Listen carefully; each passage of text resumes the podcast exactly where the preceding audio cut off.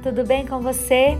Você está no podcast da Mulher Inteligente. Eu, pastora Karina Tudela e você na jornada da leitura bíblica diária. Estamos no 38º dia, dia 7 de fevereiro de 2021. Êxodo, capítulo 26 as cortinas do tabernáculo. E o tabernáculo farás de dez cortinas de linho fino torcido, e pano azul, e púrpura, e carmesim, com querubins as farás de obra esmerada. O comprimento de uma cortina será de vinte e oito côvados, e a largura de uma cortina de quatro côvados.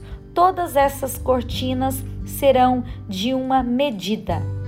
Cinco cortinas se enlaçarão uma à outra, e as outras cinco cortinas se enlaçarão uma com a outra, e farás laçadas de pano azul na ponta de uma cortina, na extremidade, na juntura, assim também farás na ponta da extremidade da outra cortina, na segunda juntura. Cinquenta laçadas farás numa cortina e outras cinquenta laçadas farás na extremidade da cortina que está na segunda juntura. As laçadas estarão travadas uma com a outra.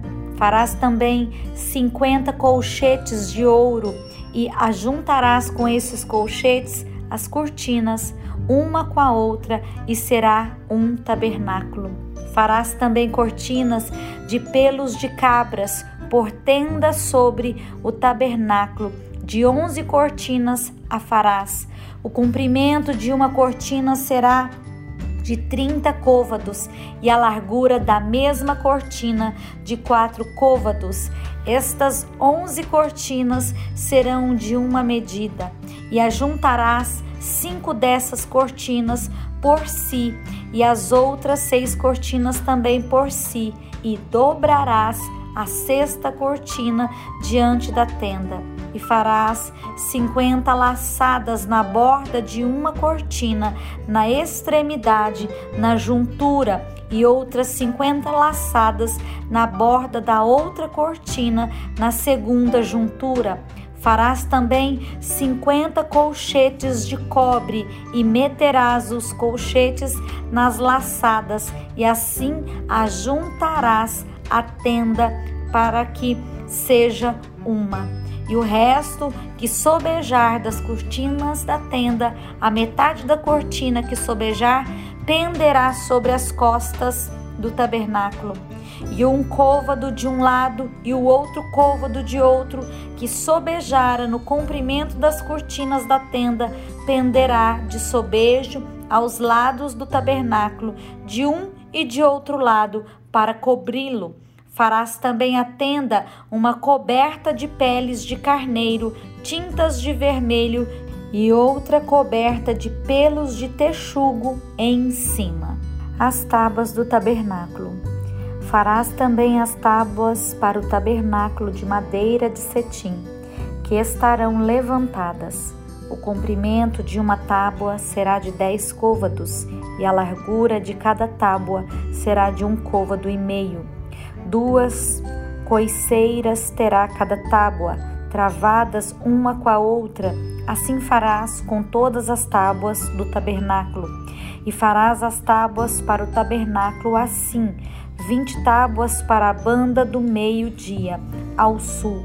Farás também quarenta bases de prata debaixo das vinte tábuas, duas bases debaixo de uma tábua para as suas duas coiceiras, e duas bases debaixo de outra tábua para as suas duas coiceiras.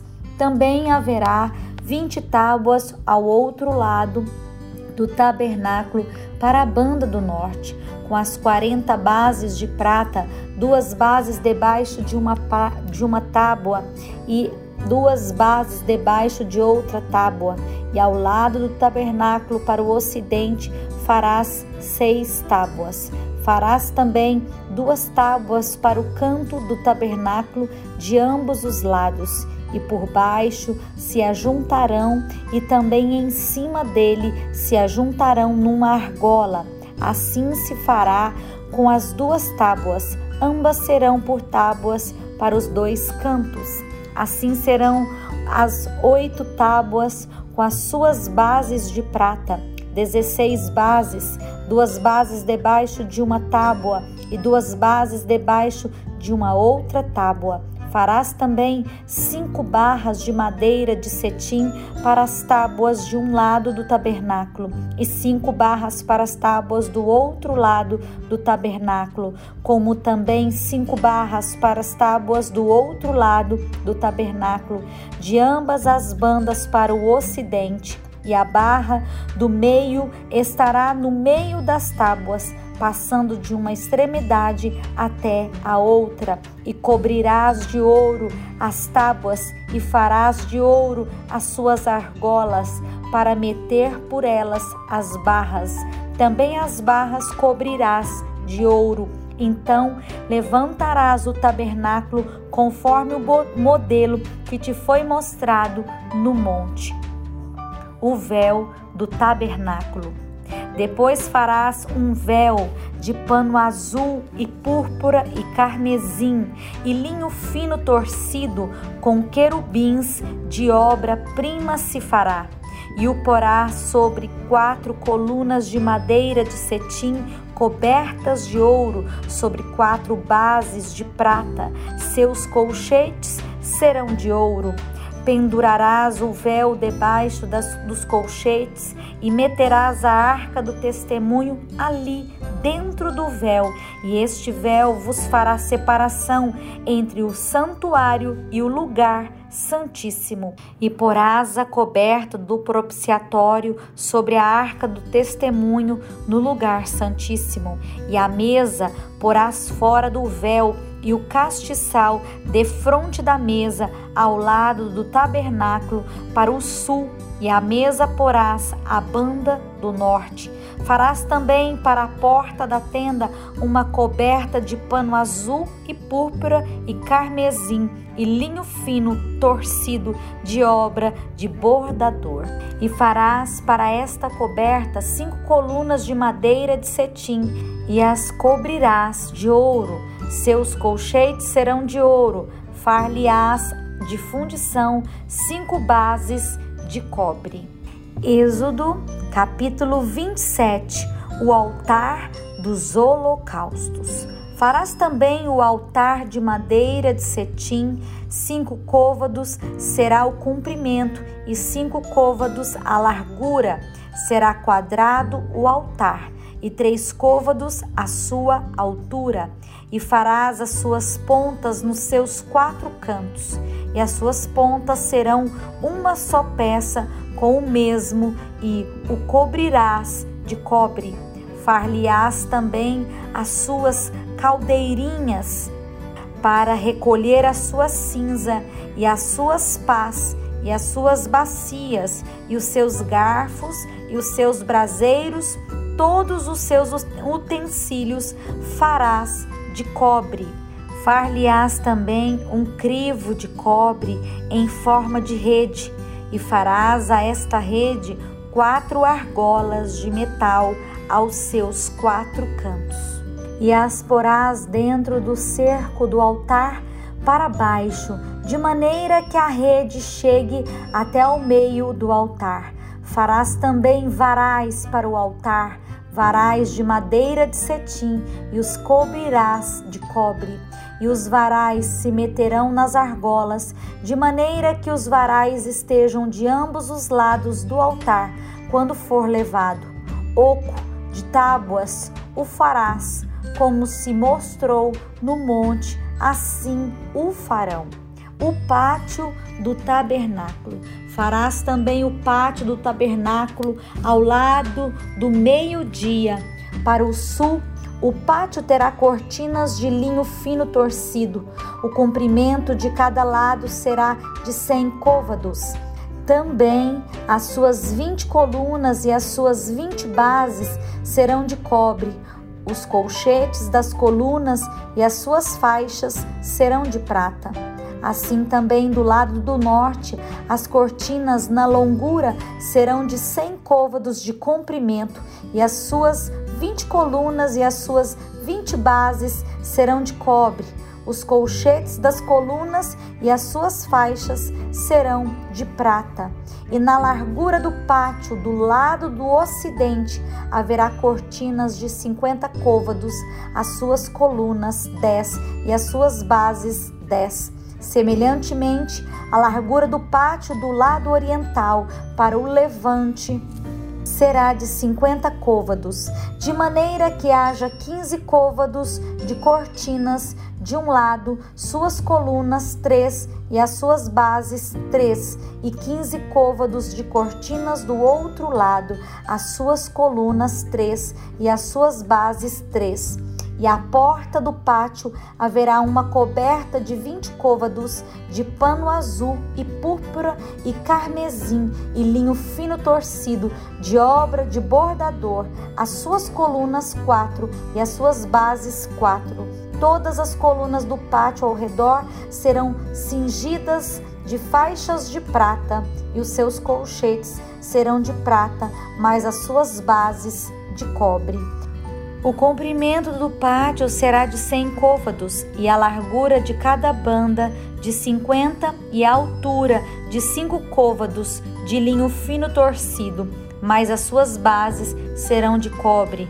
No tocante a todos os utensílios do tabernáculo, em todo o seu serviço, até todos os seus pregos, e todos os pregos do pátio serão de cobre. O azeite puro Tu, pois, ordenarás aos filhos de Israel que te tragam azeite puro de oliveiras batido para o candeeiro, para fazer arder as lâmpadas continuamente.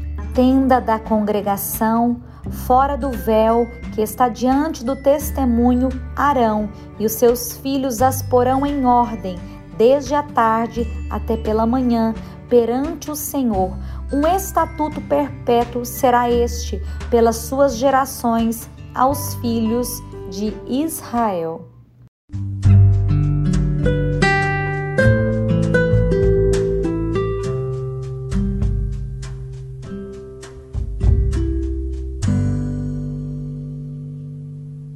Novo Testamento, Mateus capítulo 25. O sermão profético continua a parábola das dez virgens. Então o reino dos céus será semelhante a dez virgens que, tomando as suas lâmpadas, saíram ao encontro do esposo. E cinco delas eram prudentes e cinco loucas. As loucas, tomando as suas lâmpadas, não levaram azeite consigo, mas as prudentes levaram azeite em suas vasilhas com as suas lâmpadas. E tardando o esposo, tosquenejaram todas e adormeceram. Mas à meia-noite ouviu-se um clamor: Aí vem o esposo, saí-lhe ao encontro. Então todas aquelas virgens se levantaram e prepararam as suas lâmpadas. E as loucas disseram às prudentes: Dai-nos do vosso azeite, porque as nossas lâmpadas se apagam. Mas as prudentes responderam, dizendo: Não seja caso que nos falte a nós e a vós, e diante aos que vendem e comprai-o para vós. E tendo elas ido comprá-lo, chegou o esposo, e as que estavam preparadas entraram com ele para as bodas, e fechou-se a porta. E depois chegaram também as outras virgens, dizendo: Senhor, Senhor, abre-nos a porta. E ele respondendo disse: Em verdade vos digo que vos não conheço. Vigiai, pois, porque não sabeis o dia e nem a hora em que o filho do homem há de vir. O sermão continua a parábola dos dez talentos porque isto é também como um homem que, partindo para fora da terra, chamou os seus servos e entregou-lhes os seus bens. E a um deu cinco talentos, e a outro dois, e a outro um, a cada um segundo a sua capacidade, e ausentou-se logo para longe. E tendo ele partido, o que recebera cinco talentos, negociou com eles e granjeou outros cinco talentos. Da mesma sorte, o que recebera dois, granjeou também outros dois, mas os que recebera um, foi e cavou na terra e escondeu o dinheiro do seu senhor. E muito tempo depois veio o senhor daqueles servos e ajustou contas com eles. Então aproximou-se o que recebera cinco talentos e trouxe-lhe outros cinco talentos, dizendo: Senhor, entregaste-me cinco talentos, eis aqui outros cinco talentos que ganhei com eles. E o seu senhor lhe disse: Bem está, servo bom e fiel, sobre o pouco foste fiel, sobre muito te colocarei. Entra no gozo do teu senhor. E chegando também o que tinha recebido dois talentos, disse: Senhor, entregaste-me dois talentos, eis que com eles ganhei outros dois talentos. Disse-lhe o seu senhor: Bem está Bom e fiel servo, sobre o pouco foste fiel, sobre muito te colocarei. Entra no gozo do teu Senhor.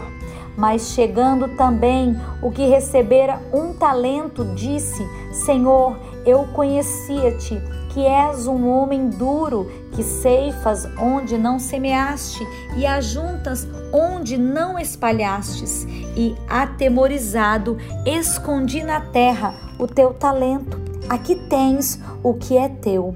Respondendo, porém, o seu senhor disse-lhe: Mal e negligente servo, sabes que ceifo onde não semeei e ajunto onde não espalhei. Devias então ter dado o meu dinheiro aos banqueiros, e quando eu viesse, receberia o que é meu com os juros. Tirai-lhe, pois, o talento e dai-o ao que tem os dez talentos, porque a qualquer que tiver será dado e terá em abundância, mas ao que não tiver, até o que tem ser-lhe-á tirado. Lançai, pois, o servo inútil nas trevas exteriores, ali haverá pranto e ranger de dentes.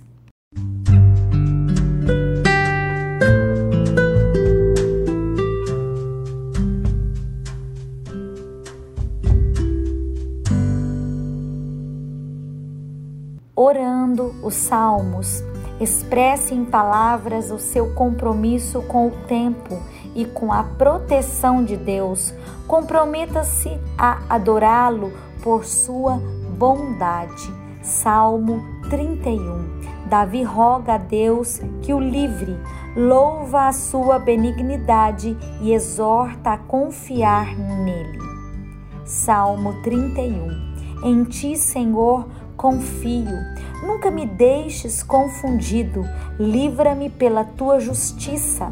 Inclina para mim os teus ouvidos. Livra-me depressa. Sê a minha firme rocha, uma casa fortíssima que me salve. Porque tu és a minha rocha e a minha fortaleza. Pelo que, por amor do teu nome, guia-me e encaminha-me.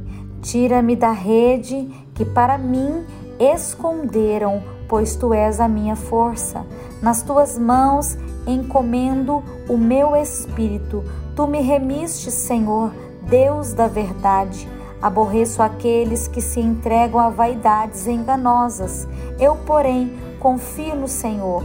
Eu me alegrarei e regozijarei na tua benignidade, pois considerastes a minha aflição conhecestes a minha alma nas angústias, e não me entregues nas mãos do inimigo, pusestes os meus pés num lugar espaçoso.